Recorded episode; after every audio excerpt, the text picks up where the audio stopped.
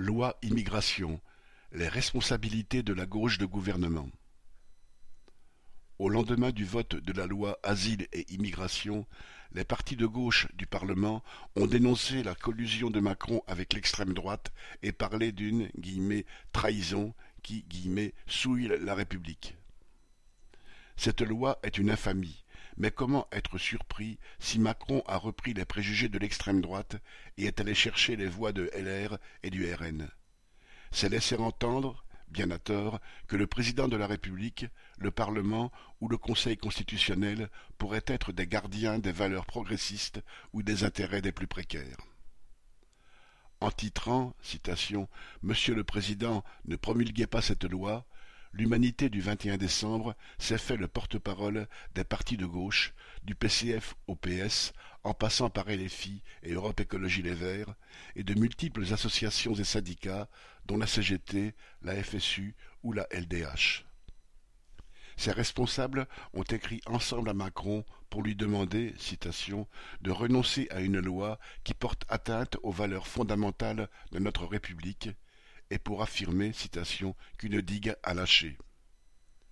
Évidemment, la quasi-totalité des signataires de cette lettre ayant explicitement appelé à voter Macron au deuxième tour de la présidentielle de 2022, citation, pour faire barrage à Marine Le Pen, ils gémissent quand Macron montre qu'il s'en fiche. Il faut aussi une sacrée dose d'hypocrisie pour affirmer que la digue vient de lâcher. Les appels réitérés depuis 2002 à voter pour un candidat ouvertement anti-ouvrier, comme Chirac puis Macron, sous prétexte de faire barrage à Jean-Marie Le Pen, n'ont en rien empêché la progression des idées d'extrême droite. Depuis vingt ans, les lois relatives à l'immigration et au séjour des étrangers se sont succédées, les nouvelles étant presque toujours pires que les précédentes. À peine Le Pen battu dans les urnes en 2002, Sarkozy, ministre de l'Intérieur, aggravait la loi. Élu président de la République en 2007, il durcissait les conditions du regroupement familial, puis celles pour être naturalisé en 2011. Mais en décembre 2015, après les attentats et sous pression de la droite, c'est un gouvernement de gauche, sous Hollande et Valls, qui a proposé d'élargir l'application de la déchéance de la nationalité pour les faits de terrorisme. La gauche porte une responsabilité plus fondamentale encore dans l'évolution réactionnaire de la société.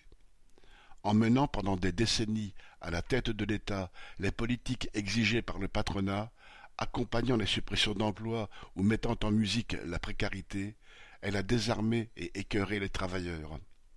En remplaçant méthodiquement les références à la lutte de classe et l'internationalisme ouvrier par les prétendues valeurs de la République et le nationalisme français, elle a préparé le terrain aux idées xénophobes. C'est tout cela qui a fait le lit de l'extrême droite et des démagogues à la Ciotti, Le Pen ou Zemmour. Pour enrayer cette évolution mortelle, il ne faut surtout rien attendre du cirque parlementaire, mais s'atteler à faire revivre dans le monde ouvrier la conscience de classe et la conviction qu'il peut en finir avec cette société. Xavier